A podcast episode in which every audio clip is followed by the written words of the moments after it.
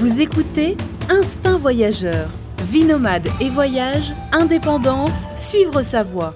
Avec Fabrice Dubesset, plusieurs fois par mois, des conseils, réflexions et interviews pour booster votre vie et oser le monde. Tout de suite, un nouvel épisode avec Fabrice. Bonjour à tous, bienvenue pour ce nouvel euh, épisode du podcast euh, Instinct Voyageur. Et aujourd'hui, je suis avec Julien Gilleron, qui est coureur écrivain. Bonjour Julien. Bonjour Fabrice. Alors Julien, euh, il parcourt le monde en courant, c'est ça? Depuis, euh, depuis un petit bout de temps, non?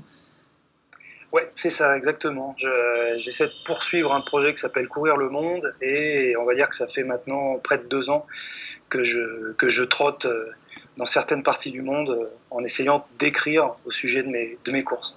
Voilà, et donc tu as commencé, euh, là tu, tu as notamment, tu étais notamment en Amérique latine hein, pendant plusieurs mois. Oui, tout à fait, ouais, tout à fait. J'ai euh, à peu près depuis, on va dire que ça a commencé euh, par, par- depuis janvier 2016, euh, ouais, janvier 2016 à peu près, avec le projet de traverser l'Amérique du Sud, pas forcément de manière linéaire, mais Mhm. à travers un projet et des destinations qui me, et des pays qui me- qui m'ont toujours fasciné, grosso modo de la Colombie jusqu'à bah, à peu près jusqu'à Ushuaia et, et, le, et la Terre de Feu, quoi. D'accord, et donc attends, avant de revenir un peu sur ton trajet, on va, revenir un peu en arrière. Et euh, bah, tu vas nous dire comment est né ce projet euh, de partir euh, parcourir le monde en courant. Voilà, comment ça t'est venu à, l'idée, cette idée un peu folle, hein, pour beaucoup de gens. hein. je, je pense que ça paraît, ça paraît un peu fou. Ouais, ça, ça peut, je, je le comprends. Bah, euh, déjà, bon, il n'y avait pas grand-chose qui me prédestinait à ce, à ce projet. Moi, j'ai 38 ans, euh, petit, travail euh, du côté de la Savoie, euh, cadre dans le BTP, dans la construction, bon. Mhm. mais passionné par le voyage. Et bah, je crois que ton blog s'appelle Instinct Voyageur. Mhm. Et c'est c'est exactement ça, je crois que tu as vraiment trouvé la, la formulation. Et quand c'est quelque chose d'instinctif ou qui est à l'intérieur de toi, je crois que tu peux tourner autour, mais à un moment donné, euh, soit tu pars, soit tu pars pas, mais je crois que tu es, poussé à partir. Et donc passionné par le voyage, voyage en France, un peu en Asie, et puis toujours par l'Amérique du Sud, et vraiment ouais, fasciné par l'Amérique du Sud. Donc euh, ça c'était dans un coin de ma tête.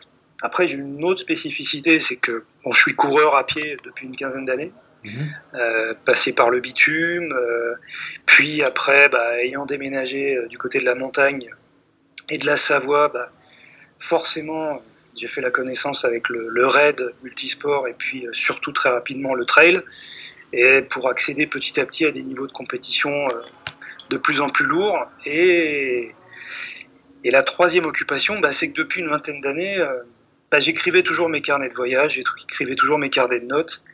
Et puis une fois qu'ils étaient écrits, bah, je les rangeais bien Mhm. consciencieusement. euh, voilà. Donc je les accumulais, mes notes euh, et tout ça. Depuis, ouais, depuis, 22, euh, depuis 22 ans à peu près. Ah oui, ça fait beaucoup. ouais. Ah oui, et puis tous les mêmes, euh, même format, même écriture, même stylo, et surtout bien illisible pour que, pour que personne puisse les lire. Mhm. Quoi. Cette euh, manière de tout noter, tout enregistrer. Euh, Il y a eu un premier déclic. Bah, ça a été un voyage au Népal en 2014, à peu près euh, quatre mois avant le séisme. Ouais. Et peut-être, je pense que les, bon, les, les, les amateurs de ton blog et puis toi le, le comprendront euh, comme une urgence. Je sais pas, comme si depuis des années il y avait quelque chose qui se rapprochait de moi, l'urgence de partir, de partir loin, quoi. Euh, et ce, ce voyage au Népal a été vraiment un déclic. Bon, je dis souvent, je pense que je l'ai déjà lu sous ta plume, qu'un voyage en appelle un autre, et, Mhm. et là-bas, ça a été l'envie de pas rentrer, quoi. Donc, J'ai Mhm. commencé à chercher du boulot. Bah, le et- Népal, c'est fort. Enfin, c'est des paysans, c'est quand même assez. euh, voilà. Tu pouvais. euh, souvent, voilà, le Népal, euh, oui. Le Népal, c'est vraiment le genre de pays qui, qui appelle d'autres voyages, pour le coup. C'est vrai qu'il y avait plus soft. Ah, plus que l'Angleterre, quoi. je- pense. Oui, ou que la Suisse, ou que la Voilà. Belgique. Et, et j'adore la Belgique et la Suisse. Euh, mais en effet, ouais, le choc, le mélange des religions, mélange assez harmonieux entre le bouddhisme, l'hindouisme, euh, la montagne, le trek, le- bon, la ville de Katmandou et puis d'autres villes. euh, bon, ça, ça a vraiment été un choc avec l'envie de pas rentrer. C'est la première fois que j'ai senti, euh, pas forcément une fuite, mais l'envie de rester là-bas et de tout faire pour rester là-bas Mhm. ou pour commencer à envisager des voyages au long cours. Vraiment, euh, et notamment chercher du boulot. Et là, on a commencé à parler sérieusement de quelque chose qui nous trottait depuis 5-6 ans en tête avec ma, ma compagne, c'est-à-dire soit d'un tour du monde, soit d'une expatriation. Donc, on part et puis, et puis on y va. Quoi. Bon, déjà, elle était sur la même longueur d'onde que toi, déjà, c'est cool. Tout à fait. J'ai vraiment une chance euh, assez rare, c'est que je vis avec quelqu'un qui comprend la solitude du voyageur, mhm. c'est-à-dire qui te laisse euh, carte blanche et une confiance totale quand tu vas dire euh, écoute là j'ai besoin d'être d'être seul et d'être ailleurs pendant une semaine, deux semaines. C'est même parfois monté à quatre semaines, cinq semaines. Donc à tous les compagnons ou toutes les compagnes, je pense que c'est vraiment un privilège que j'ai. Et puis une voyageuse dans l'âme, quoi qui a, traversé l'Europe entière, qui, qui, je pense, a exploré tous les pays d'Asie euh, et qui est la première à me dire euh, mais on part quand tu veux quoi. Mhm. on avait une petite, euh, c'était pas facile, mais bon voilà, au retour on a commencé à monter un projet dans nos têtes en disant c'est bon, on va pas attendre d'avoir d'être à la retraite pour partir, on, y va maintenant quoi. Ça c'était le premier déclic. surtout tu me coupes et tu m'arrêtes si je suis trop long. Le deuxième déclic, bah, ça a été un blog qui mhm. s'appelle Instinct Voyageur. Et voilà. Ah, ça fait plaisir. Franchement, ça fait plaisir. C'est la vérité. Euh, ouais, ouais, non, c'est, c'était, bah, c'était, euh, c'était après le Népal. Euh, pendant un congé maladie parce que j'avais trouvé le moyen d'attraper une fièvre qui, mhm. je pense, était absolument psychosomatique. Mais bon, j'ai eu trois semaines au lit à, réfléchir à comment partir. Et j'ai découvert ton blog. J'ai découvert le manifeste du voyageur que tu avais édité et que tu proposais à titre gratuit.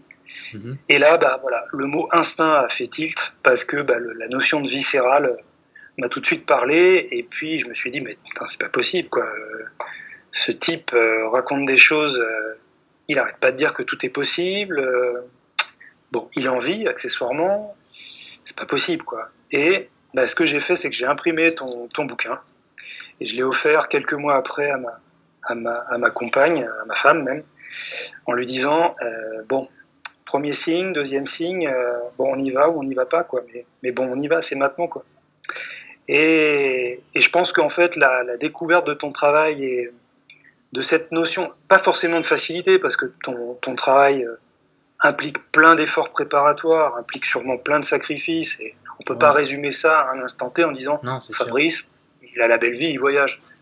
Bon, je pense que tu ne contreries pas. Non, oui, mais tu nous as permis de sauter, quoi. On mhm. était au bord du vide, je pense, et qu'on s'est dit, euh, allez, on y va, feu, quoi.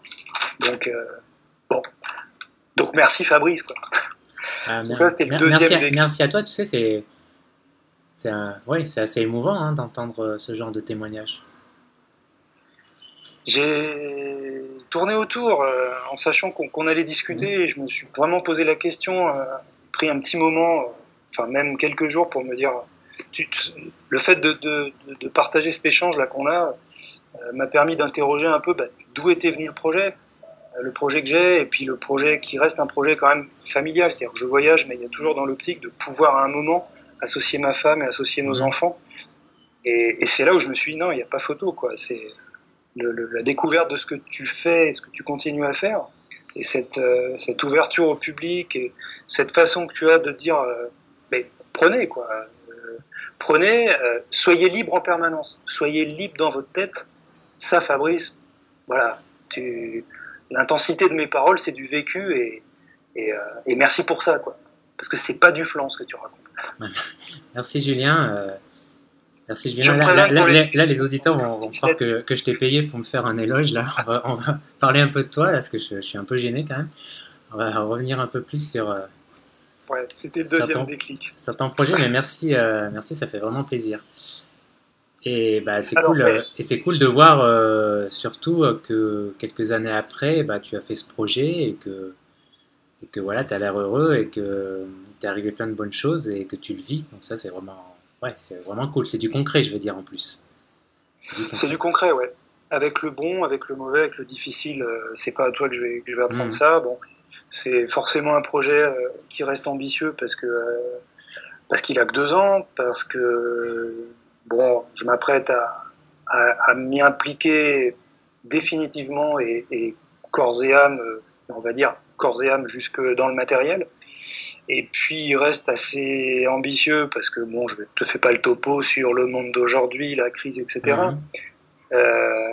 Et, en plus, par le fait que bon, bah, c'est un projet qu'on a commencé à porter avec ma compagne.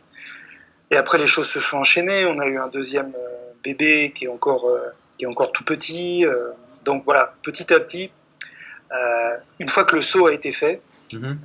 on a progressivement réduit les choses. On est parti de notre tour du monde, puis c'est devenu un tour de l'Amérique du Sud. Puis après, petit à petit, je me suis dit, attends, j'ai eu une opportunité de travailler en Amérique du Sud, notamment à Cusco. Et voilà, les choses se sont mises un peu mm. en branle comme ça. justement, en parlant un peu de Cusco, tu as, tu as fait quoi là-bas? Tu as travaillé, donc tu as vécu là-bas plusieurs mois? Oui, tout à fait. Ouais. J'ai vécu un peu moins. Donc tu as pu, euh, bah, j'imagine, préparer euh, tes les voyages. Tu as pu écrire. Euh, tu as travaillé là-bas? Oui, tout à fait. Ouais, j'ai. On, on, est parti d'un tour du monde. Alors déjà, on a failli partir au Népal parce que on s'était dit, euh, de toute manière, c'est soit ma femme, soit moi qui trouvons un travail, et ça sera le point de départ pour commencer à, voyager dans une contrée, et de pays en pays. Et puis c'était plus simple pour moi de prospecter. Donc euh, Katmandou euh, a dit, bah, écoutez, on cherche un professeur de français à l'Alliance française, est-ce que ça mhm. vous intéresse? Et pendant quelques temps, au moment où on a appris que ma femme était enceinte du deuxième enfant, tout s'est un peu accumulé et je t'avoue qu'on a vécu euh, trois mois assez, assez tendus parce qu'on a failli pouvoir partir à Katmandou euh, pour moi avoir un poste de prof de français là-bas. Hmm. Euh, qui n'était pas mes spécialités mais qui est une activité que je continue à mener parce que bah, c'est passionnant d'être prof de français hmm. langue étrangère. C'est vraiment un contact toujours permanent avec, la, avec les cultures étrangères. Katmandou n'a pas marché et là-dessus, Cusco me répond. Mhm. Donc pour un prof de professeur de français. Ouais, idem. Et puis bah là, on s'est regardé avec ma, mon épouse, on a dit, qu'est-ce qu'on fait Tour du monde ou peut-être qu'avec un bébé, ce serait quand même pas mal de s'installer un peu dans une ville, quitte à voyager après. Mhm. Et ma femme m'a dit, non, non, pas de problème, je te suis. Donc euh, Paracusco en éclaireur. Entre-temps, moi, j'avais déjà prospecté quasiment six mhm. pays d'Amérique du Sud. Et donc, on a commencé à Cusco et de là, euh, j'ai rayonné sur différents pays. À Cusco, il y a pire, hein, je pense, comme destination en Amérique latine. Hein. C'est quand même une ville assez... Enfin, en tout cas, il y a plein de choses à faire et à voir autour. C'est une ville quand même assez sympa. Ouais, je, confirme. je suis resté qu'une semaine, hein, mais c'est une ville assez sympa. Bon, forcément très touristique, mais bon...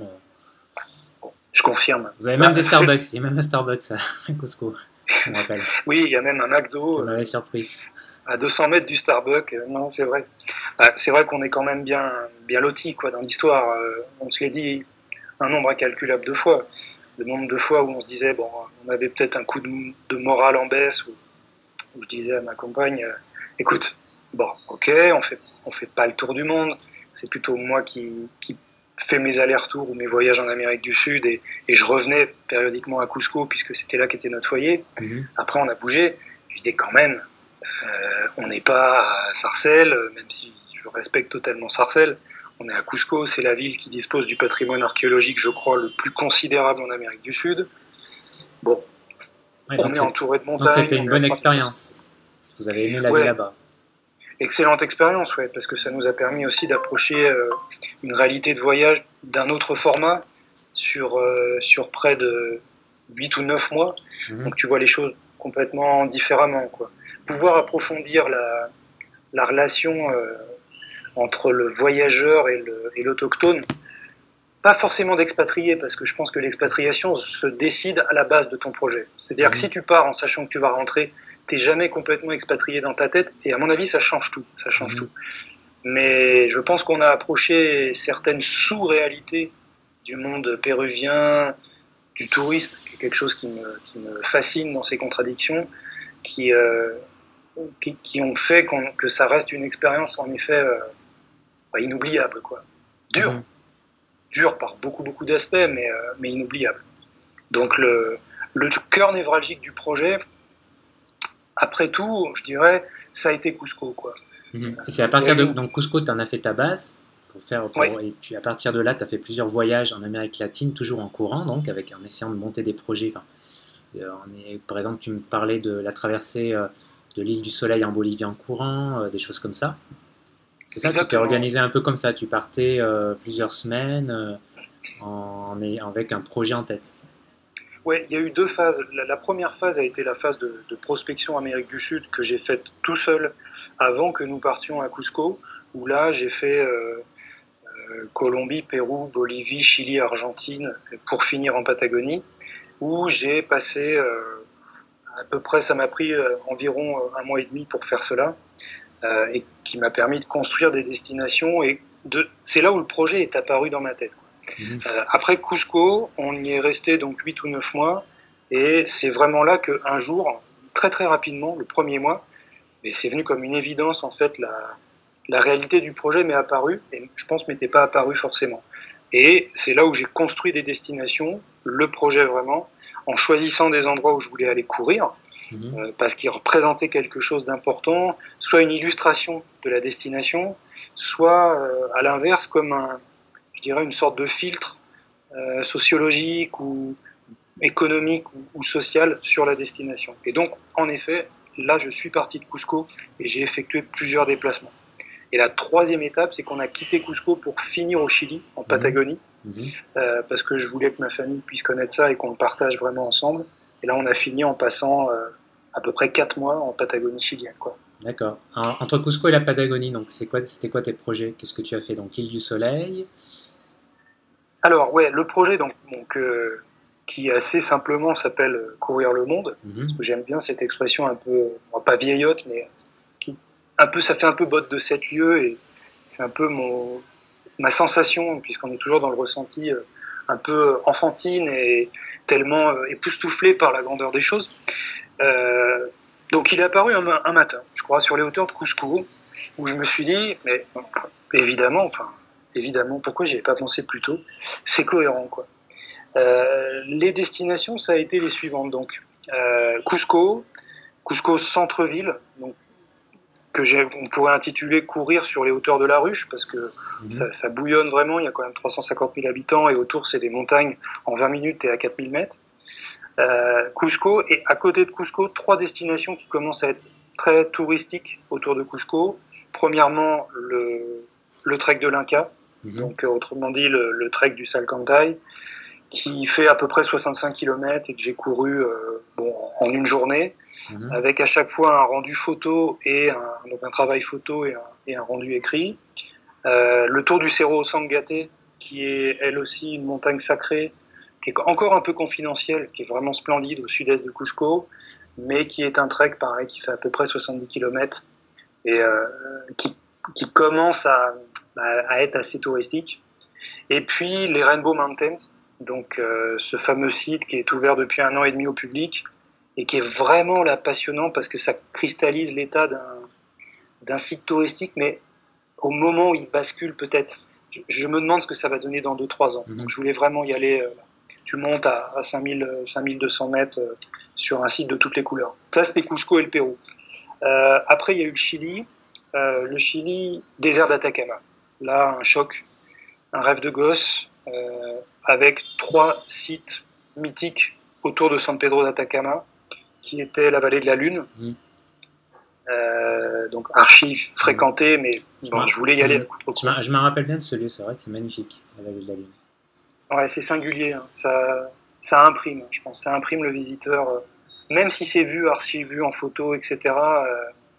bon, c'était vraiment quelque chose que je voulais aller voir et toujours pareil avec l'idée de le faire à contre-courant, quoi. C'est-à-dire, euh, euh, quand tu cours dans le centre-ville de Cusco, tu cours, les autres travaillent, mais tu as un emploi du temps différent, tu vois, donc tu vois mmh. les choses différemment. Quand tu es à Atacama, bon, bah, les excursions partent euh, soit à 8 h du matin, soit à 4 h de l'après-midi pour le coucher de soleil. Voilà, le faire différemment. Il y avait donc Vallée de la Lune, la Gorge du Diable, la Gargantua del Diablo, et la deux volcans. je voulais réussir à faire l'ascension d'un des deux volcans ou des deux en courant. Euh, là, c'était un challenge, mais c'était c'était un rêve, quoi. C'était de réussir à faire soit le Likankabour, soit le Saïré-Kabour. Il se trouve que ça a été le Saïré-Kabour, donc c'était quand même euh, quelque chose de fort, puisqu'on tu montes à quasiment 6000 mètres, 9995 mètres, quoi. Donc en courant, pareil, et puis euh, quelque chose de fort, quelque chose de fort, un tellurisme fort, quoi. Mm Atacama, Valparaiso, Valparaiso, euh, le nom pour moi était évocateur de légendes, de bas-fonds, de de, de, de, de, quelque chose de malfamé, mais en même temps quelque chose qui fait rêver. Bon, on est tous avec nos stéréotypes, tu sais, les récits de Pless, Sandra, voilà. Ah, c'est chouette, Valparaiso aussi. Ouais, Valparaiso, puis bon, toujours le côté plastique, quoi. Euh, les, les, les, milliards de couleurs de Valparaiso qui ont coloré les façades. Et là, le projet, c'était de faire quelque chose un petit peu qui, à, mon idée, n'était encore inédit. C'était de relier en courant les 45 collines autour de Valparaiso mhm. et qui forment, les, qui forment le relief de Valparaiso. En essayant toujours de plonger puis de, de ressentir les choses. Quoi. Le, bon, je pourrais t'en parler évidemment des, des, des lustres et des lustres, mais mon but est d'écrire un ressenti à la fois factuel, parce que je le vis, mais en même temps subjectif. Mhm. C'est-à-dire publier une vision, quoi, et d'emmener courir avec moi. Mhm. Euh, euh, et tu fais, tu, fais un travail photo avec, donc quand tu, tu utilises quel matériel quand tu vas comme ça courir, parce que tu peux pas emmener un gros sac photo évidemment euh, sur ton dos, quoi. Il faut que ça soit du matériel léger. Ouais, je l'ai fait au début, ça a été dur. J'avais un gros Pentax, un gros réflexe numérique, et j'avais un deuxième objectif. Ouais. Et puis, euh, bah, plus que la lourdeur, la lourdeur du sac, parce que bon, malgré tout, tu arrives quand même à t'habituer à, à, porter 4 ou 5 kilos. C'était plus les tremblements du matériel dans le dos et je mmh. finissais euh, avec les côtes euh, en feu. Euh, donc j'ai deux, deux appareils. Il y en a un qui est super tabou, donc je sais pas si je vais le dire, mais peut-être en deuxième. Le premier, c'est un appareil compact en fait. C'est une sorte de bridge, euh, un bridge un peu amélioré, un mmh. euh, qui est vraiment formidable. C'est en général le deuxième boîtier de secours que prennent les photographes, on va dire professionnels, du moins ceux que j'ai rencontrés. Ouais. Euh, j'ai pas la référence en tête, mais euh, voilà, il a une qualité d'image super. Tu as des modes manuels euh, sur lesquels tu as la main entière, et il a un mode noir et blanc en plus, vraiment en réglage manuel. Quoi. Et en plus, il fait du 24-36, ce qui est rarissime. Mhm. Et au début, j'ai cru que c'était une arnaque, mais il arrive à en prendre. Quoi. Euh, et atout aussi indéniable, tu peux prendre des photos en, en RAW, donc en format non compressé. Ça, c'est le matos que je prends habituellement. Quel, est le modèle, tu m'as dit? Impossible de me retrouver la, la, référence. Euh, D'ailleurs, je me suis trompé, c'est pas un Nikon, c'est un Canon. C'est un Canon. Euh... Ah non, il faudrait que je le retrouve et que je te le dise. Je te le dirai à l'occasion. C'est pas un hybride, donc. Parce qu'un hybride, c'est léger. Ça, ça, pourrait être aussi une bonne option, un hybride. J'ai fonctionné pendant, pendant six mois avec un hybride mais euh, la qualité des optiques me, me satisfaisait pas complètement. Ah D'accord. Ouais. Et les réglages, le rendu en noir et blanc n'était pas, était pas extraordinaire. Après, il faut savoir que sur chaque photo, euh, je passe en moyenne, euh, allez, je dirais, une bonne demi-heure de retouche photo après pour essayer d'exprimer vraiment euh, le ressenti que, la, que, hmm. que, ce que j'ai vu m'a hmm. imprimé. Et, et, donc, il y a du, de la retouche. Après, l'autre matériel que j'ai, c'est un smartphone. C'est un smartphone. Ah c'est normal, hein. moi, moi c'est ce que je, je penserais aussi à ça, parce que c'est ce qu'il y a de plus léger. Exactement. Et j'ai été bluffé par ce qu'on pouvait faire avec un smartphone, euh, moyennant travail de retouche après. Ah oui, maintenant les, les derniers smartphones, ils ont des, des sacrés, bonnes, euh, des sacrés bons objectifs. Quoi. On est à 12 millions de pixels et, en effet, euh, c'est largement suffisant. C'était même supérieur euh, au réflexe que j'avais. Bon, mhm. Le réflexe te permet avec la focale d'avoir des, des, flous et des, et des contre-champs qui sont formidables. Après, franchement, le smartphone te permet de faire des panoramiques euh, mhm. et, des, et, des, cadrages, non, super. Et puis, j'ai retrouvé tous les modes manuels que je voulais sur un smartphone. Quoi. Je, pouvais, je pouvais prendre en noir et blanc euh, euh directement avec un logiciel intégré, une application intégrée au smartphone. Mhm. Non, c'est et de plus en plus, je m'oriente vers ça. Euh, tu peux rajouter aussi des mini-objectifs. Il y a Pixter, par exemple, qui fait ça. Ouais, j'ai vu ça, ouais. c'est pas encombrant. Des fichailles ou des macros, des objectifs macros qui sont vraiment étonnants. C'est le résultat est étonnant. Et, la qualité est au rendez-vous. Voilà, ouais, ouais, ça prend pas de place. Bon, je pense que ça, ne vaut pas un objectif euh, voilà, qui ouvre un truc professionnel à 400 euros, qui ouvre à. Voilà. Mais pour un smartphone, euh, non, tu as vraiment un résultat, ça prend pas de place, quoi. D'accord. Voilà. Alors, écoute, alors à essayer, à essayer, parce que j'en ai parlé à deux, trois personnes en leur disant euh, Ah bah euh, justement, c'est bien de rajouter des accessoires ou des choses comme ça. Ils m'ont dit, euh, bon, écoutez, on va voir, mais, mais euh, non, non, bah, je, je, Donc c'était deux appareils, donc tu mets ça dans ton sac à dos, hop, une bouteille d'eau, j'imagine, quelques trucs, et hop, c'est parti. Ouais, j'ai mon matériel de coureur que j'essaye le plus discret, d'être le plus discret possible. c'est quoi ton matériel de coureur ah, Ça fait partie de ces choses bariolées qui te signent comme un occidental plutôt plutôt riche. Euh, c'est-à-dire euh, bah, un petit short, mes jolies baskets euh, fluo, mon petit maillot ou mon petit polo qui lui aussi, malgré des couleurs neutres, bah, reste quand même à contre-courant des gens que tu croises. Mhm.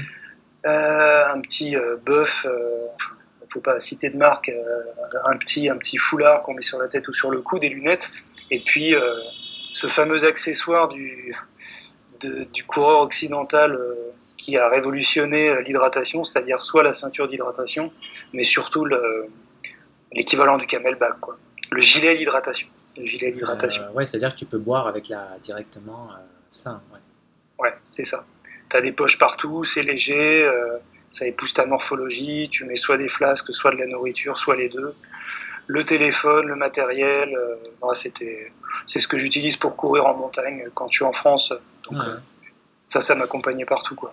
Ah c'était adapté au port de matériel photo. J'ai rapidement fonctionné vite, enfin rapidement qu'avec le smartphone. Hmm. Les six derniers mois, le smartphone était, j'arrivais à faire des choses tellement dingues avec. que j'ai plus conservé que ça, quoi. Ah tu, Et tu dis ça dans ce sac-là, enfin dans une des poches de ce, comment t'appelles ça, camel. Euh, euh, gilet d'hydratation. Gilet d'hydratation, d'accord, je connaissais même pas, tu vois. Je, vois le, je, connais bien la bouteille, tu vois, le, truc. Euh, mais le gilet, carrément, non, j'avais jamais vu. Euh, je pourrais t'en montrer un. Euh, ah, bah, non, mais faudrait que je regarde. en effet, ça a l'air vraiment pratique. Ah ouais, c'est un gilet, tu as deux accroches ici et tu peux soit mettre des flasques devant, deux flasques, tu peux mettre en plus un camelback derrière, une poche d'hydratation. Et c'est bon, super pratique, quoi. franchement, c'est super pratique. Après, au niveau matos photo, euh, j'ai eu un petit incident de parcours, c'est que, que je me suis fait assez rapidement voler toutes mes affaires personnelles dans un bus au retour d'Atacama. Et euh, quand je dis tout, c'est tout, quoi. C'est-à-dire, euh, c'est-à-dire ordinateur, c'est-à-dire ah euh, réflexe, c'est-à-dire argent, passeport, tout, tout, quoi. Et là, l'aventure a pris un côté un petit peu plus piquant, quoi.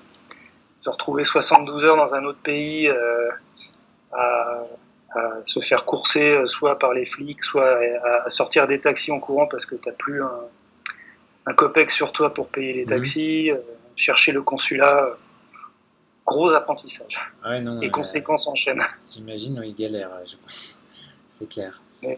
Et, une, autre, une, autre, question, quand tu cours, euh, tu utilises euh, pour te repérer le GPS de ton smartphone, une application comme Roadkeeper. Euh, moi, j'ai déjà utilisé quand je faisais des treks, c'est assez pratique. tu sais, tu peux voir. non, tu n'as pas de système force. Tu suis le sentier. Non, rien du tout. Tu ne te prends pas trop la tête pour ça. Quoi. Non, non, non, non, non. Euh, je prépare, euh, je consulte la carte euh, un petit peu auparavant quand même. J'essaie de regarder où je vais, mais il y a toujours cette cette espèce, soit d'inconscience, soit de magie du running, quoi, de la course à pied. C'est que même, je vais dire quelque chose qui va peut-être te surprendre, mais même dans le désert d'Atacama, il faut être inconscient pour dire ah ben, je vais partir tous azimuts enfin, je vais azimuter sur cette direction, puis je vais partir jusqu'à ce que je trouve quelque chose. Euh, même autour de San Pedro, même dans la vallée de la Lune, par exemple, mhm. euh, j'ai pris l'itinéraire touristique et le retour était totalement, euh, je ne vais pas dire improvisé, mais il n'y avait presque pas de chemin, quoi, puisque je suis reparti au cœur de la vallée de la Lune. Et à un moment, j'ai couru droit en disant, à un moment, tu vas forcément retomber sur la route 23, je crois. Et voilà. et Bon, certes, il faut être préparé à courir 3, 4, 5, 6 heures peut-être, mais même au Pérou, euh, mon objectif c'était ben, on va aller à Chinchero, de, Cusco, on va partir vers Chinchero, et ben, ben allons-y. Partons, passons l'école, et puis à un moment, il y a toujours cette notion de sécurisation quoi, que tu retrouves par exemple dans les Alpes, dans les Pyrénées, euh, les coins où vraiment tu es perdu et où tu rencontres personne je pense que j'ai pas été dans les bons. Peut-être que dans plein milieu du désert de Gobi, euh, ça me serait arrivé. Mais j'en ai jamais rencontré. Tu arrives toujours à trouver un point de repère à un moment. Mhm. Et puis il y a aussi la conception du circuit. C'est clair que qu'en allant dans la, dans la gorge du diable à côté de San Pedro de Atacama, j'aurais pu poursuivre. Mais en regardant bien la carte, je pense qu'après 5, après 6 heures de course, j'aurais forcément rejoint la route qui mène par exemple au terme de Puritama, mhm. autour de San Pedro. Et donc, pour répondre à ta question, non, j'ai jamais de GPS. Jamais de GPS. Et comment, comment réagissent les gens à cette confrontation-là quand tu es dans, dans une montagne des Andes et tu traverses, tu croises des paysans là qui voient débouler un, mec euh, fluo là avec des habits fluo en train de courir, ça doit les faire halluciner. C'est là justement toute la magie euh, et je dirais l'essence du projet quoi. C'est bon encore une fois, on n'a pas le temps, je pourrais t'en parler des heures, mais je me suis rendu compte que que ce projet était vraiment quelque chose de viscéral chez moi parce que la question du tourisme, mais de la définition du tourisme, c'est-à-dire la rencontre entre, entre une culture de, de, 15 000 km et une, autre culture, euh, un peu comme un conquistador, un conquistador au 16e qui rencontre un, Péruvien dans la vallée mmh. sacrée, tu vois, à cette époque-là, c'est révélateur pour moi de tellement de choses. C'est passionnant parce que ça parle du rapport nord-sud ou ouest-ouest ou pays riche, pays pauvre. on a employé mille fois ces expressions. Euh, c'est révélateur du regard, comme tu le dis, et, je vais y venir, que les autochtones ont sur toi. Euh, c'est révélateur de toi, qu'est-ce que tu peux être dans l'œil d'un Chilien, d'un Péruvien, ou alors d'un expatrié ou d'un touriste. Parce que tu croises autant des Péruviens, par exemple, que des trekkers français ou néerlandais euh, dans la ville. Mhm. Et, les regards, c'est. Bon, voilà. Et cette préoccupation sur le tourisme, sur euh, l'économie, le côté sociologique, euh, est vraiment, je pense, le cœur de mon projet. Alors, quel est le regard des gens? Ça dépend des pays. J'essaie de pas être trop fluo, mais par définition, j'ai la peau blanche, je suis mhm. barbu. Déjà, c'est des choses qui, tranchent un petit peu, quoi. Le regard est, est variable. Déjà, il dépend du niveau de vie. Mhm. Et euh, j'ai en mémoire euh, les différences flagrantes qu'il y a du regard, par exemple, entre un Chilien de Patagonie et un Péruvien. Euh, Patagonie chilienne, c'est, je pense, la zone du Chili où le niveau de vie est le plus élevé. Il n'y a pas de choc. Il mhm. n'y a pas de choc. tu, vas, tu vas même suggérer, susciter la, la curiosité, mais une curiosité c'est dur de généraliser. Il y a autant d'expériences que Ils vont te poser des questions plutôt sur tes chaussures. Ah ouais, elles sont pas mal les dernières. Euh, ouais, t'es pas loin de la réalité, pas loin de la vérité. Ouais, c'est ça. Les contacts que tu vas créer, par exemple, là-bas, j'ai créé des contacts très occidentalisés. Euh, des gens qui ont été impressionnés plus par euh, ce que je pouvais suggérer comme niveau de course à pied, comme performance pure.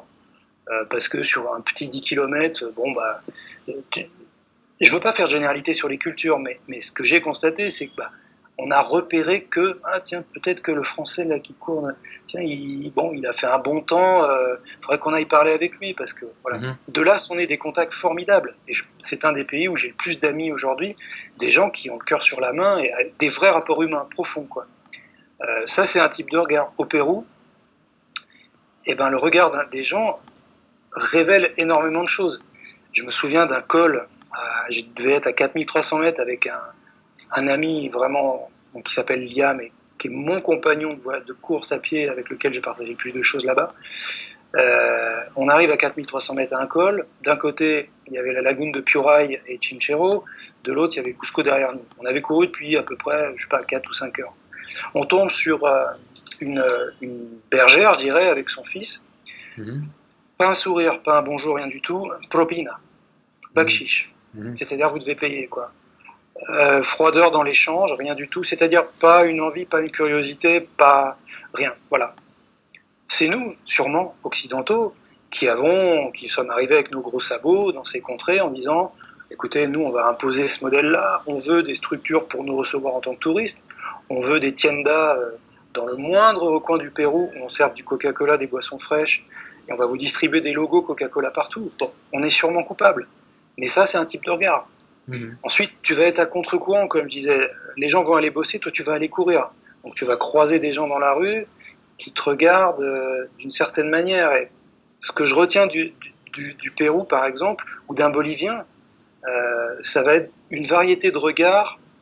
Alors, pour parler vraiment Pérou-Bolivie, on va dire les, les pays où, où j'ai rencontré le niveau de vie le plus faible, plutôt une curiosité euh, discrète, voire euh, amusée et respectueuse, quoi. Mhm. Souvent admirative. Et j'ai souvenir d'une montée dans les Rainbow Mountains euh, à côté de Cusco où, euh, c'était des applaudissements, des sourires. Corre, corre, ou trotte, Mhm. trotte. C'est-à-dire, ouais, c'est bien, allez, courez, mais peut-être sans une compréhension davantage sur ce que je faisais. Forcément, tu vois, par définition. Mais c'est tout un monde, quoi. C'est Mhm. une variété de réactions. et- Mhm. Il y a quelques années, j'avais écrit sur mon blog un, un article qui s'appelait euh, Pourquoi courir en, en voyage Et euh, justement, tu vois, je viens juste de m'en rappeler là. Et euh, parce que moi, j'aime courir, aussi. euh, je suis pas, j'ai jamais fait de compétition, etc. hein. Comme je te le disais en off avant, je fais ça euh, régulièrement parce que c'est un, plaisir. hein. Je comprends tout à fait le plaisir qu'on peut avoir à courir. Euh, En effet, hein, les- les- euh, l'endorphine qui se libère euh, après, euh, la sensation de plaisir, etc. Et c'est aussi un peu un moment de méditation en fait, quelque part, enfin pour moi aussi en tout cas. Et, en voyage, je trouvais que l'intérêt, et je le fais, je le fais parfois, c'est que en Amérique du Sud, dans les grandes villes, souvent, j'aime courir. Pourquoi? Parce que ça te permet facilement, je trouve, d'aller dans des quartiers sans crainte. Bon, les villes en Amérique du Sud, y a toujours un peu un problème d'insécurité. Enfin, faut éviter d'aller quand même dans certains quartiers. euh, euh, tu retrouves ça un peu partout, quoi, glo- globalement. Mais l'avantage, c'est que voilà, tu peux y aller en courant. Déjà, tu bah, y vas léger. Tu vois, t'as pas de sac, t'as pas de. Tu prends juste un petit billet à la limite pour t'acheter de l'eau. Enfin, tu vois, on peut pas te dépouiller en fait. T'as as quasiment, y a rien. Tu vois, t'as rien. Tu vas même sans smartphone si tu veux. Enfin, voilà, on peut pas te dépouiller. Dans le pire des cas, euh, le, le mec, il va juste avoir un petit billet. Donc ça, c'est cool. Et puis en fait, tu t'arrêtes pas. Les mecs ont quelqu'un. Souvent, les problèmes de sécurité qu'on peut rencontrer en Amérique du Sud, hein, je parle surtout des voyageurs qui m'ont raconté ça, c'est souvent, voilà, ils marchent avec leur gros sac dans un quartier, bon, euh, pas forcément tip-top, il y a un mec qui commence à venir leur parler et tout, et puis le mec il prend la confiance, et à un moment, euh, voilà, il sort le couteau, donne-moi tes affaires. Enfin, c'est un truc hyper classique Ouais, hein, en Amérique du Sud. Où il est statique, où le Voilà, voyageur est statique. Voilà, mais là en courant, voilà, tu peux pas, les mecs ils ont pas le temps de, de même venir te parler en fait. Enfin, Et du coup, euh, bah, je- quand je faisais ça, je me suis toujours senti hyper safe en fait. Et ça me permet en fait, ça me permettait, alors c'est psychologique, hein, mais av- avec cette confiance, d'aller dans des quartiers où je serais peut-être pas allé, tu vois, et de voir des choses. euh, voilà, enfin, c'était, voilà, j'avais envie de dire ça. Je trouve que c'est un, un bon tips entre guillemets à, à faire euh, dans les villes en Amérique latine, notamment. Ouais, ouais. Ouais, je suis tout à fait d'accord, euh, en effet. Je rajouterais, euh, ben, tu sais, enfin, je, je partage tout à fait ton point de vue et j'ai l'exemple de La Paz. On lit tellement de choses, euh, je sais pas, c'est toujours une ville qui m'avait, qui m'avait évoqué, qui m'avait évoqué le, le cartel. Je me trompe peut-être parce que je pense que c'était plutôt en, en Colombie, mais Pablo Escobar, Mhm. connaissance géopolitique est pas super développée, mais le cartel de Medellín, non, c'était peut-être en Colombie. Ouais, Mais La Paz, pour moi, a toujours évoqué euh, cette espèce de parfum de soufre. euh, bon, euh, et, et j'ai souvenir d'avoir couru dans des, mais vraiment des purs bidonvilles de La Paz, trois ou quatre reprises de, de suite pendant les, les, les, bah, les quatre jours où j'y avais été, mais sans, alors peut-être avec inconscience, mais sans jamais un sentiment ouais, d'insécurité, parce que j'avais rien. J'avais rien du tout. J'avais un smartphone parce que j'écoutais de la musique, mais euh, bon, c'était d'ailleurs la seule chose qui était très très visible avec le casque blanc du, du smartphone. Mais voilà, ou à côté de Sucre, en Bolivie, euh, je me suis retrouvé dans une, une décharge avec des cochons. Et bon, et, et tu vois, le seul sentiment d'insécurité que j'ai vécu, c'était un jour précisément où je courais pas. C'était parce que je faisais des photos euh, dans le, le cœur de Valparaiso. Mhm. Et je pense que c'est la seule fois où vraiment tu as cette espèce d'instinct animal où là tu te dis non, le mec qui est là, non seulement il viendra pas m'aider, mais en plus le type qui est en face, ça se trouve, je sais pas, je lis dans le regard où c'est animal, mais ils peuvent se mettre ensemble pour venir me voir. quoi. Il n'y a Mhm. aucune solidarité. Et, et, je, et je rajoute que le fait de courir a toujours été pour moi le meilleur moyen de découvrir les, les endroits Mhm. au-delà du filtre euh, sur les gens, au-delà du fait que toi tu vas arriver et tu es vraiment un élément perturbateur. Tu arrives, tu chamboules tout, quoi. T'es fluo, t'es barbu, t'es blanc, t'as un sac. Et tu cours. Les gens travaillent. Les gens attendent. Qu'est-ce que tu viens faire là? Donc déjà, tu modifies la chimie des gens, la chimie du lieu, la chimie du temps. Donc Mhm. tu vas exciter les choses et il va y avoir des réactions ou pas. Mais même implicite, il va y avoir des réactions. Et euh, donc il y a ça. Mais après, la découverte des lieux, c'est quelque chose qui, qui est euh, aussi bien. ça me l'a fait en France. euh, Je me souviens d'avoir couru à Bruges un matin, à, je sais pas, à 6 heures du matin, parce que j'avais bu trop de bière la veille. Je suis allé courir le lendemain. Ah, t'es courageux. oui, ou, ou maso, ou j'ai des troubles du comportement alimentaire, on pourrait dire, je ne sais rien. Mais, euh, mais voilà, j'ai découvert, euh, et je découvre des, des endroits euh, grâce à ça, quoi. Autant mmh. des gens que des endroits. Quand tu vas, tu vas courir le matin entre deux avions, tu arrives à passer une nuit d'hôtel et tu te retrouves en plein cœur de Santiago du Chili. Bon, tu as le choix. Tu peux marcher, tu peux prendre un taxi, tu peux... mais tu peux aussi aller, même te taper l'avenue centrale de, qui traverse Santiago et tu vas voir les choses différemment. Ou monter au, à, la, à, la, statue de la Vierge sur le cerro dont je perds toujours le nom, Santa Lucia, je crois, mhm. euh, euh, pour, pour, aller voir. Quoi. Et ça reste, euh, je crois, jusqu'à ce que je puisse plus courir, je crois que je, je voyagerai toujours en, en courant, quoi, à un moment donné. À un moment mhm. donné. Et pas que pour expurger euh, les spécialités locales que j'ai trop ingérées la veille au soir. Quoi. Quand tu voyages, quand tu fais des voyages au long cours, souvent, euh, voilà, souvent c'est difficile de garder euh, la forme physique. Enfin, c'est souvent euh, quelque chose qui revient, mais pourtant, voilà, il suffit de courir en fait. Pas besoin, c'est le sport le plus accessible et qui ne demande pas des, quasiment pas d'équipement. Voilà, encore, bon, encore faut-il aimer courir, bien sûr. Il y en a qui n'aiment pas. Bon, ça. Ouais, encore faut-il, ouais, ouais. Et puis accepter parfois de courir en ville, de courir. Ouais, j'ai jamais rencontré de femme qui aimait courir. C'est fou ça. Enfin, ah, bah, ben, bah, alors peut-être que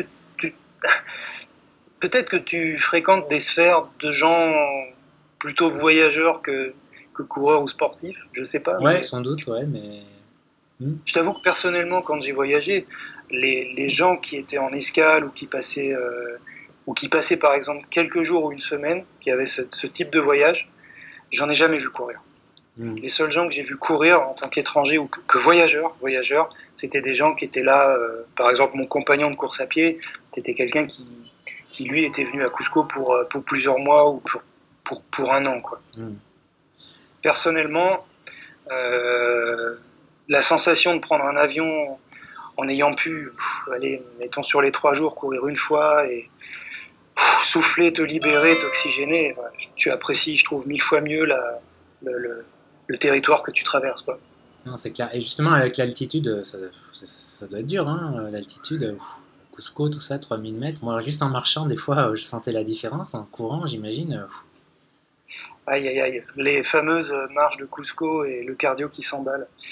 Ouais, l'expérience de l'altitude est assez forte. Euh, écoute, moi, je, pense qu'il m'a fallu quand même. Bon, je pratiquais la course à pied, pas des hautes altitudes en France, donc peut-être que j'étais plutôt bien entraîné. Après, l'altitude est quand même un paramètre tellement différent. Tu peux être super entraîné l'altitude demeure. Et même avec euh, six mois, 7 mois de présence à Cusco, Cusco, j'y courais quasiment tous les matins, euh, entre 3005 et 3008 ou 4000 mètres. Tous les mhm. matins, à peu près une heure, une heure et demie. Une heure et demie, ouais. Et même avec mon, ami, donc Liam, au bout de 7 mois, parfois, euh, je sais pas, le dimanche après-midi, on allait boire un café ou manger un gâteau, et on, on marchait simplement sur 100 mètres euh, une côte, tu sais, brutale, mhm. on était essoufflé, quoi. Ah ouais, non, mais... On était en pleine condition physique, mais, mhm. et on se regardait, on était mort de rire en se disant, mais on fait nos lacets des fois le matin, on est Justement, comment, comment tu réussissais à enchaîner des, heures de course tu t'acclimates assez vite. Euh, je pense qu'au bout d'un mois, euh, tu as plusieurs caps. au bout d'un mois, trois semaines, un mois, tu as un premier cap d'acclimatation où, tu te sens bien. Après, il y en a un autre au bout de trois mois où tu arrives aussi à faire d'autres efforts. Mais bon, c'est assez prétentieux de dire ça. C'est sûr que c'est très exigeant au niveau du corps. Mais j'ai, réalisé que la zone où je, me, me suis jamais senti aussi en forme et bien, mhm. c'était à Cusco à 3500 mètres. Quoi. Ah Mais j'avais l'impression d'être un surhomme. J'ai vécu. Euh, mais t'as pas le niveau. T'as, quand même pas le niveau. Euh, tu cours pas aussi longtemps que, que à 0 mètre qu'en France, qu'en pleine quand même. J'ai couru 8 heures euh, à, entre 3008 et 4400 même performance, quoi. Ah, tu, tu, cours moins vite, tu, ça se ressent sur ta vitesse, mais je pense qu'en France, tu, prends un, tu prends un dénivelé équivalent à altitude différente, c'est-à-dire que tu vas courir même à 2000 mètres en France ou à 1500 mètres, qui n'est pas une altitude encore trop trop développée, mais euh, avec la même, le même dénivelé cumulé à monter, mettons tu vas faire 2000 ou 3000 mètres de dénivelé cumulé, euh, je pense que la cadence est la même. Hmm. Je pense que tu n'es pas forcément ralenti par l'altitude après une acclimatation suffisante, après un entraînement de, euh, je sais pas, mettons 3-4 mois. quoi. Hmm. L'altitude a cette, euh, cette chose qui m'a qui m'a toujours bluffé en fait, et toujours, euh, je veux dire, déçu de moi-même, c'est qu'elle augmente euh, considérablement la moindre fatigue. C'est ça, je Mhm. pense, qui est le plus impressionnant. C'est-à-dire que tu es, fatigué un jour, euh, tu vas le ressentir trois fois plus avec l'altitude. Ouais, Euh, logique. L'histoire de faire ses lacets, c'est vraiment pas du pipeau. Quoi. Tu, tu vas faire tes lacets un jour où tu es fatigué, tu vas te relever, bon, Ouais. euh, tu vas avoir bien dormi, et... mais tout se fait. Et je vais même t'étonner peut-être, mais euh, quand j'étais au Chili, donc autour de, de San Pedro, qu'on est monté, euh, donc je suis monté en courant au- à peu près à 6000 mètres, on va dire 5990, bon, tu pars de 4000 mètres, bah, ça, ça se fait quoi.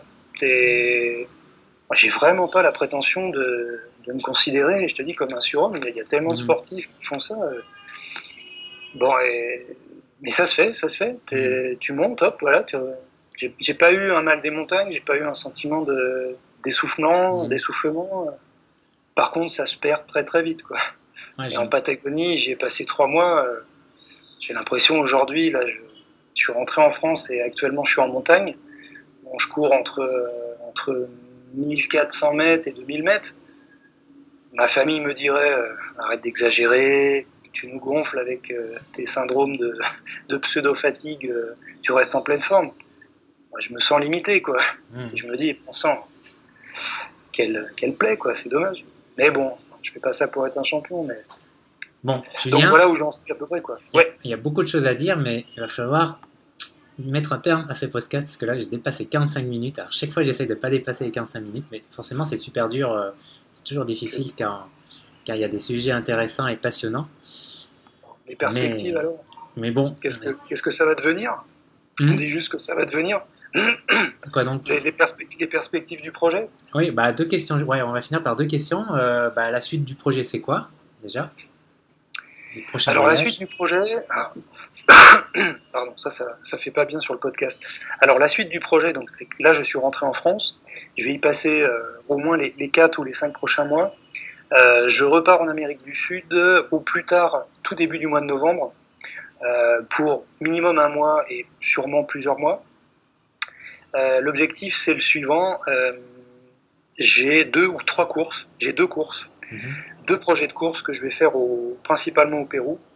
Euh, la première course, euh, où là je suis carrément sponsor de la course, enfin partenaire organisateur de la course, c'est euh, ce qui s'appelle la Sky Race du volcan El Misti à Arequipa. Mhm. Donc c'est un projet super passionnant puisque ça va être la deuxième édition de cette course. Là c'est une compétition qui fait 26 km et qui fait en gros, euh, je pense que tu dois partir à peu près de 4000 mètres ou 3500 mètres et tu vas jusqu'au sommet du volcan El Misti Ah, au-dessus d'Arequipa. magnifique, magnifique, euh, magnifique euh, ville, hein, magnifique paysage avec ces volcans. Là, je me rappelle les, Ouais. petits déjeuners que je prenais sur le rooftop là, de ma guest house avec les volcans enneigés là, magnifique. Tu m'étonnes, tu m'étonnes. La ville blanche, euh, la ville blanche et ce- cette espèce de cratère enneigé là qui, qui surplombe complètement parce qu'Arequipa doit être à 1500 mètres. Donc ça c'est le premier projet. Après retour à Cusco où j'ai quelques amis à voir et peut-être un projet encore à- d'un trek que j'ai que j'ai pas fait, le trek de l'Ares qui est Mhm. un trek autour de communautés euh, très très sauvages. J'ai envie d'aller les voir plus près. Euh, et peut-être peut-être que je vais réussir à obtenir euh, un dossard pour le marathon des sables qui cette année, bon, un peu comme le Paris-Dakar ou d'autres grosses épreuves, euh, bah, s'expatrie s'exporte. Et il se trouve que le marathon des sables cette année passe par la dune d'Ica au Pérou. D'accord. Ouais. Donc, euh, autre format nettement plus ambitieux, puisque là, on part sur une semaine de course sur 250 km en 6 ou 7 étapes et en autonomie alimentaire complète, euh, quasiment l'équivalent du marathon des sables traditionnel qui se passe à- au Maroc. Euh, mais voilà, sur lequel et duquel je voudrais ramener, euh, si possible, un travail photo. Et puis, comme toujours, l'objectif, c'est de ramener des publications. Quoi. Donc, euh, voilà pour les projets. Il y a un dernier projet qui pour le moment n'est pas ficelé et puis qui sera dur à ficeler parce que je manque de d'aide, de sponsors et, et qu'il est un petit peu bon il est plus court, il fait 15 jours. Ce serait d'aller courir autour du Kilimanjaro autour du mois de septembre euh, pour explorer là aussi bah, peut-être le revers de la médaille, le côté touristique Mhm. euh, surdéveloppé là-bas, et des routes qui mènent au Kilimanjaro qui sont nettement moins connues. Puisqu'autour des 6 ou 7 routes qui y montent, allez, on va dire, les- il y en a deux ou trois qui sont très médiatisées, mais il y en a d'autres qui sont très très peu connues Mhm. et courues encore moins. quoi. Ben, de- C'est pas fait. Super projet. Je hein. ça, te fait Ça- rêver. Ouais, ça, ça me fait rêver et si ça tenait qu'à moi, euh, s'il n'y avait pas la rentrée des gamins, euh, enfin bon bref. J'imagine. Il y a toujours une fenêtre pour la deuxième quinzaine de septembre, mais il faut que je trouve un sponsor et, et Mhm. j'y- bosse en tout cas actuellement. Voilà pour la, la première question. D'accord. Et la dernière question, on sait qu'on peut te suivre. tu as une page Facebook, un, Ouais. un blog. euh, Alors j'ai pas de blog, euh, je suis euh, je suis un vieillard qui se met à Facebook euh, depuis un an, donc euh, je fais des, des progrès gigantesques tous les jours sur le social networking, le community manager et ces choses-là. on peut faire beaucoup de choses avec une page Facebook déjà. Et oui, oui, en effet, oui. Euh, je, je- je suis en train de le découvrir. Je suis aussi en train de découvrir les, effets pervers de, de Facebook parfois, avec les, les invitations pour euh, les agences matrimoniales et choses comme ça. Bon, bref. Euh, alors, j'ai une page Facebook qui s'appelle Julien Gilleron, tout attaché, W-A-A Team, T-E-A-M. Bon, Ouais. il suffit de taper Julien Gilleron. Je mettrai, Et le, je mettrai le lien dans l'article. D'accord, merci beaucoup, super. Ça, c'est la page donc que mon, mon- la, marque d'équipement en fait qui m'aide bénévolement. euh, Enfin, c'est là où je publie mes travaux photos et, euh, et de très très courts textes. Mhm. Euh, deuxièmement, euh, bah, c'est toujours l'écrit et plus que jamais l'écrit.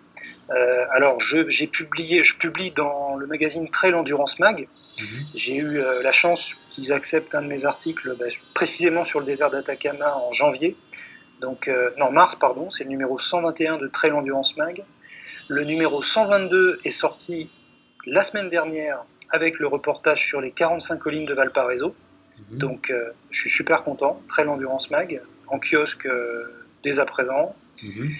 Et j'ai un deuxième magazine qui, alors là, est une chance inouïe puisque Nadi et, et Béa du magazine en, en ligne gratuit qui s'appelle Endorphine Mag m'a donné une carte blanche pour euh, un an ou plus euh, sur euh, la publication de mes reportages avec le choix de mes photos comme je veux, un- une liberté de, de ton et d'écrit qui est, qui est su- vraiment super. Quoi. Mhm. Je n'arrête pas de les remercier.